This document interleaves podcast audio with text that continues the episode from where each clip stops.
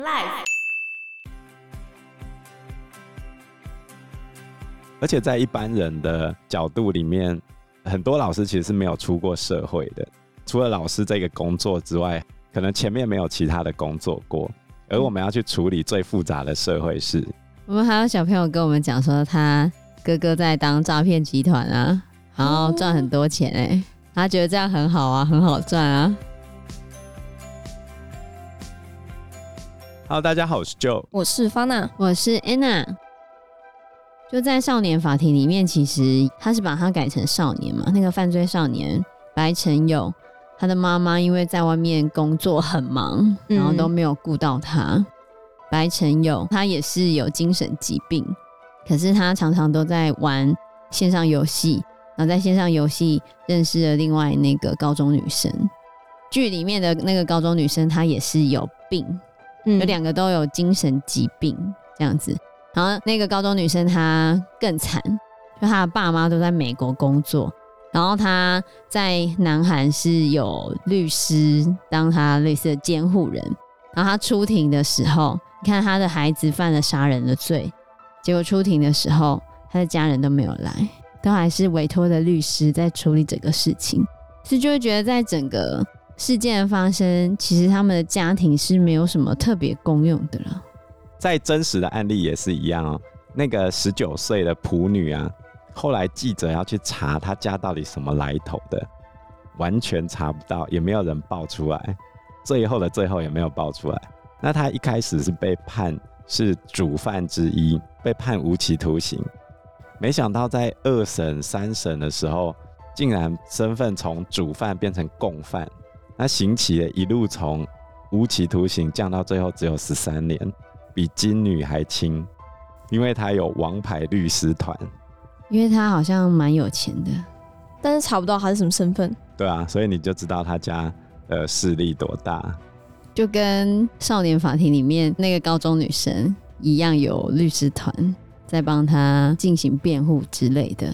不过后来那个高中女生她也是被判了二十年啊，但是那个高中女生就没有律师团啊。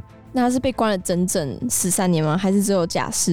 因为现在还在关啊。哦，二零一七年十三年要关到二零三零年，还有八年。那这一个事件之后，韩国他们争取废除少年法的声浪就越来越高。这种案件是很常发生吗？还是是少数的？当然很严重啦。嗯、这个案件是全国关注的、啊，因为非常非常变态。而且他当时候那一袋塑胶袋被找到的时候，是社区里面的人，他就一路寻到顶楼，然后他就看到有一个塑胶袋怎么摆在这个地方，直觉就不对，绝对不会有人到顶楼的水塔旁边摆一袋垃圾吧？那边本来就不会有人来啊。然后他就走过去把垃圾袋一打开，整个尖叫出来，很可怕。所以少年法庭的剧情是有呈现他们整个犯案的过程。大致上是还蛮完整的，虽然就是身份有做一些改编，然后年龄有做一些改编，可是大致上是这个样子，还蛮可怕的。然后里面有提到，就是对受害者家庭来说，那是一辈子的伤痛，因为永远都脱离不了。那加害人就这样子毁了一个家庭，然后让一个小孩失去了他的生命，很沉重。我们台湾之前也有一个轰动全台的少年杀人事件，不过发生的时间很早啊，它有翻拍成一部电影，叫做《古岭街少年杀人事件》，知道这个事情吗？我知道这部电影，可是我不知道确切发生什么事情。这个事件发生在一九六一年的六月十五号晚上十点，台北市警局第七分局，就是现在的中正第二分局。接到路人报案说，古岭街那边有一个身着童军服的女学生被杀，然后那个地方刚好在当时候美国的新闻处附近，当时候还没跟美国断交嘛，所以大家就觉得很敏感，有政治敏感性，所以赶快警察就冲到现场去，发现有一个少年抱住女学生的尸体不放，然后那个少年说是这个女学生的哥哥。警察赶快把女生送到台大医院，后来送到急诊室的时候，医生诊断到院前已经没有生命迹象了。然后这时候少年就一直哭啊，旁边的刑警就问少年：“你跟死者到底是什么关系？”然后这时候少年说：“是哥哥，也可以说是未婚夫。”啊啊！这个刑警立刻制服了这个少年，然后上手铐带回去侦办。为什么？警察马上就发现他才是凶手，对吧？为什么警察那么聪明？就直觉。警察可以因为直觉就把他带走。然后根据警方调查，这个死者是十五岁的一个，当时候念建中建国中学初二甲班的学生，叫做刘敏。然后杀人的这个男生，他是被建中开除的丙班学生，叫做毛五。毛就是茅草屋的茅，然后武就是武士的武，武器的武。是外省人吧？他们都是外省人。一个是山东人，一个是浙江人，嗯、死的是山东人，杀人的是浙江人。然后嘞，这个毛武他就说，我在去年，也就是一九六零年的三月二十八日搭公车的时候认识这个女生，结果在五月一日建中第一节下课的时候，她从走廊经过时拿了一张纸条给我，上面写着“我爱你”，然后我们就开始约会了，真纯情。然后这个毛五就讲说，刘敏她原本就有另外一个读乔治中学初三的男友，男友，对，那个女生本来就有男友了。毛五就讲，我们成为情侣之后，他说谁变心谁就下地狱，然后他也跟那个男友分手了。结果嘞，在去年十二月三十一号晚上，我们在国小旁边的大树下约会时，发生了超友谊关系。那一次他没有拒绝，之后约会我在要求时，他就说怕会怀孕，我们就只有接吻而已。整体来说就是三角恋吗？还是多角恋？多角恋。嗯，所以是女生后来移情别恋，然后男生生气气就把女生杀掉了。还没有，她的那个乔治中学有一个男朋友，前男友，前男友。然后接下来建中初二还有一个乙班，也有人在追求他。然后这个追求他的人是海盗帮的，海盗帮混帮派的，叫海盗帮。一九六零年代的帮派，大家都是国中生，算是啊，现在初中十五岁啊。接下来他说，我为了对抗海盗帮，我就帮刘敏取了一个小名叫做小玉，然后我自己改名叫做钟碧。钟璧，璧就是下面有个玉的那个璧，哦，钟就是钟馗的钟，钟璧。代表我跟他的感情就像碧玉一样，而且在结业式时，我和刘敏都被学校留级，我还特别为他组织了碧玉帮，要来对抗海盗帮。然后在碧玉帮里面，我是最小的一个，专门负责谈判。然后我的老大是谁？然后里面还有执法长老之类的这样子。然后我们还烧过五炷香，拜天拜地拜老大拜老妖拜掌法。掌法就是执掌法律的那个人，而且还跟海盗帮单挑，一对一打架过，然后被学校记了大过。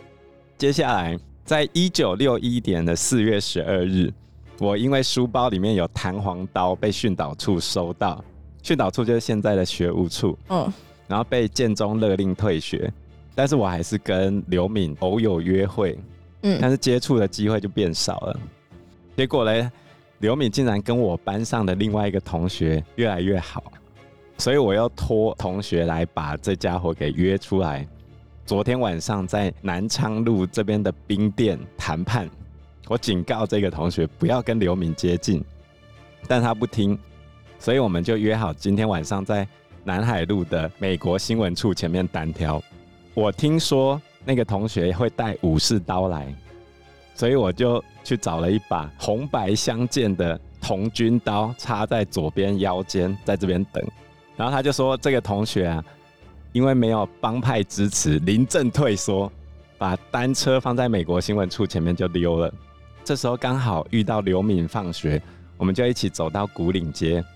我告诉他我不喜欢你跟这家伙在一起，刘敏却说你管不着。我就跟刘敏说：那我要杀了你。”刘敏说：“你忍心吗？”然后我说：“不忍心。”我连续求了他四次，他还是不肯，所以我就拔刀刺入他胸部。接着两刀砍在他的额头上，他痛得转身，我又在他背后刺了两刀，肩膀砍了两刀，然后发现他的童军服全部都被鲜血染红了，我才停手。所以这个杀人事件就是一个在当时候民风保守的台湾，非常的震惊啊。哦，就是一个移情别恋的杀人事件。而且刘敏他爸爸还打过徐蚌会战哦，就是输阿贡的那一场徐蚌会战，他有打。然后为了保护电讯机密，还殉国，所以算是有功军官的后代哦。不过那是因为是台湾早期的年代吧，所以就会很轰动。你如果拿来现在的话。所以让你猜他后来有没有被判死刑？没有吧？对，即使是当时候那个年代，他们还是讲说，一刑法第六十三条第一项规定，就是未满十八岁之人不得处死刑或无期徒刑嘛。所以后来最后是一九六三年二月二十二日，最高法院改判有期徒刑十年，然后褫夺公权八年，就定谳了嘛。所以你看。少年犯下这么可怕的犯罪事件，最后还是只能判到这个样子。他现在还在吗？出狱之后好像就没有媒体再去，没有他的消息。对对对对对，有一些说法似乎是说他去美国了，哦、但是也没有被证实，可能就是没有人去追踪这件事情的后续，那你就不知道他现在是怎样。问题是相关的少年法律为什么会不判那么重？希望让少年可以回归社会，因为他还有很长的人生，希望他可以留一条路给他，对，走回正轨吧。可是很多人就会觉得说，现在他已经罪无可赦，这么严重，比如说毛五这样子砍人，比如说你把尸体给破坏了，这么严重的罪，你只能判这样子呢？我是觉得少年法庭里面那个白成友他才十三岁，所以最后只能被判两年的这件事情，的确是还蛮蛮让人觉得气愤。对啊，就很扯啦。问题是他就真的只能判这样子啊？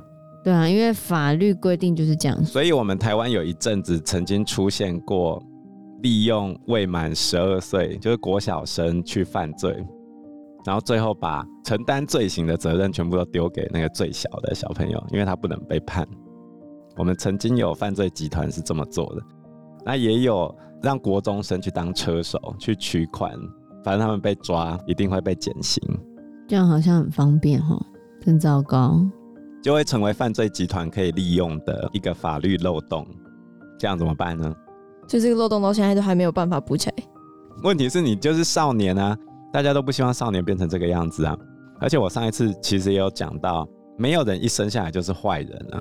那问题是，他为什么最终会走上犯法的这一条路？包含安娜待过的那个少年之家，那些少女为什么会走上这一条路？而且你看，他们都未成年哦，嗯，才十三四岁，很小哎。而且韩国他们一直想要废除少年法的原因之一，就是被关出来之后，正好是青壮年时期。就算戴上电子脚镣，可是他前面犯罪的原因并没有消失啊，他的家庭问题还是存在啊，那你怎么有办法阻止他再犯？但是里面的另外一个车法官，他以前也是少年犯，然后他曾经也是不听人家劝告，不过他是家暴受害者，他就是受不了了，反抗他爸，差点失手杀了他爸。然后他后来也是有保护官，然后去关心他。可他有一段时间也是跟一些不良少年混在一起，但他觉得他很感谢之前他的少年保护官这样子的对他循循善诱，后来他才可以摆脱过去的生活，变成现在的法官。所以我觉得他其实应该是期待说，这些少年他们真的有一天可以改过自新，找到一条。正确的道路，然后可以过着不一样的人生，不一定要一直过那样子的生活，可是很难啦，我真的觉得很难。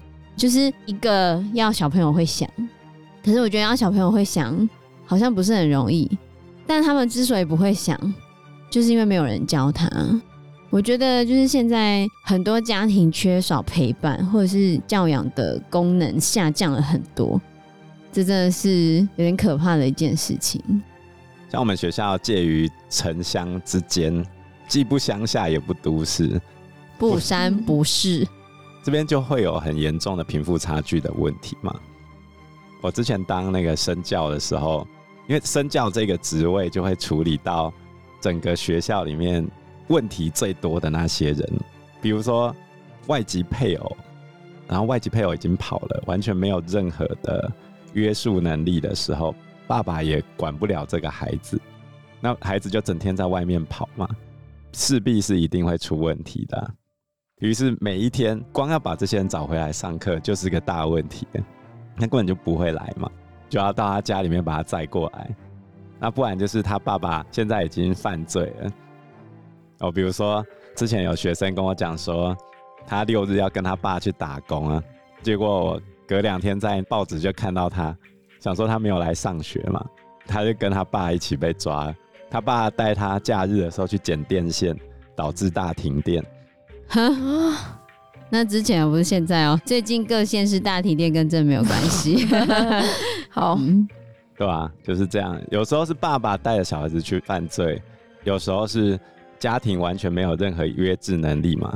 那青少年他会有隶属的需求，他必须要有一个团体。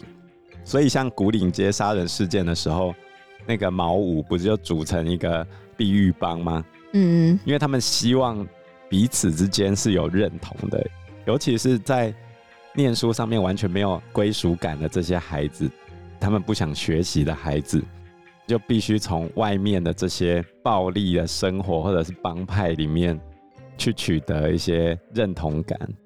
当然，有些帮派也不见得那么坏。他们实际上也是讲义气的，但是在我遇到的事件里面，就常常看到的不是这种 OK 的案子。嗯，之前我们也遇过一个学生，整晚不敢睡觉，待在我们学校外面的 Seven，等到学校一开，他马上冲进学校来。为什么？因为他晚上的时候跟他一起混帮派的人，他们两个一起被另外一帮的人。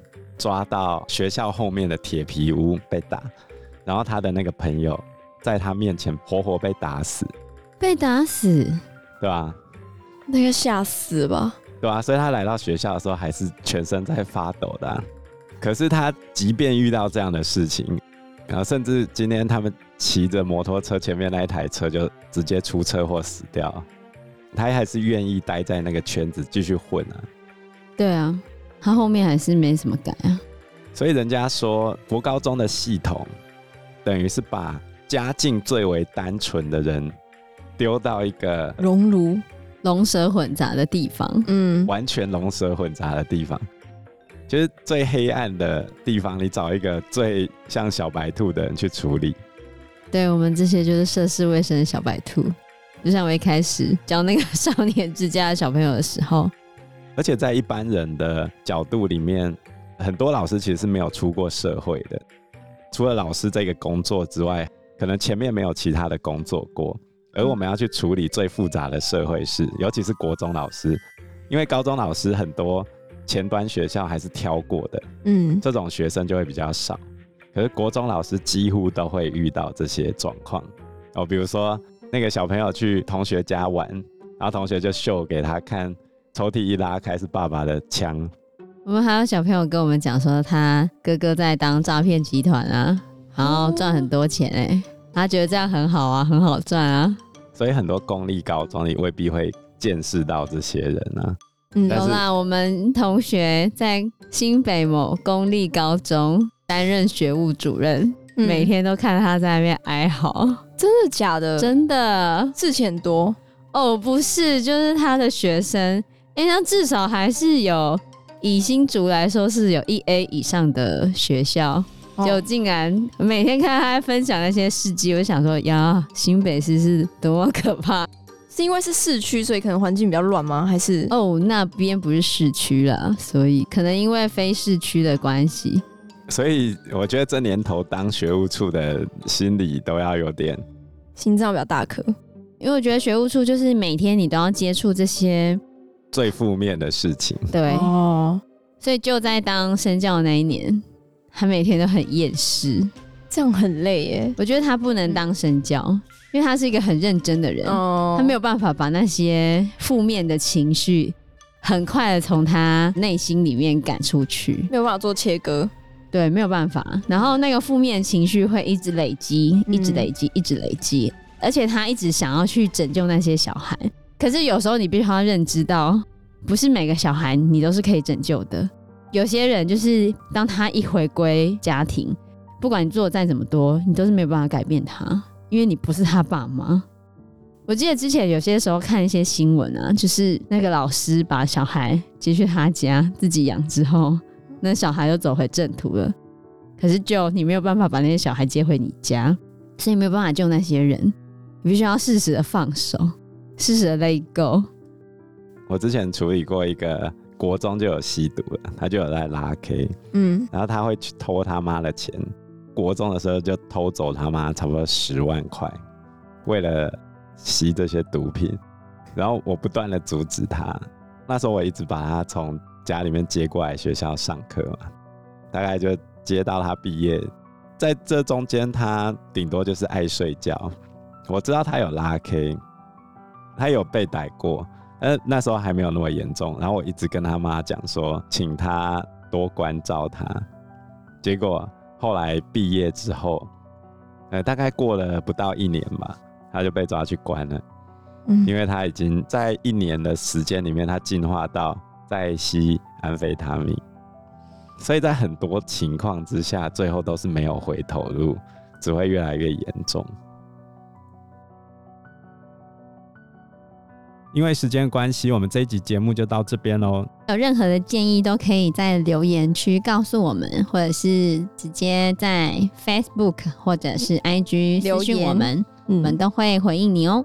那我们这一集节目就到这个地方喽，谢谢大家，谢谢大家，拜拜，拜拜，拜拜，拜拜。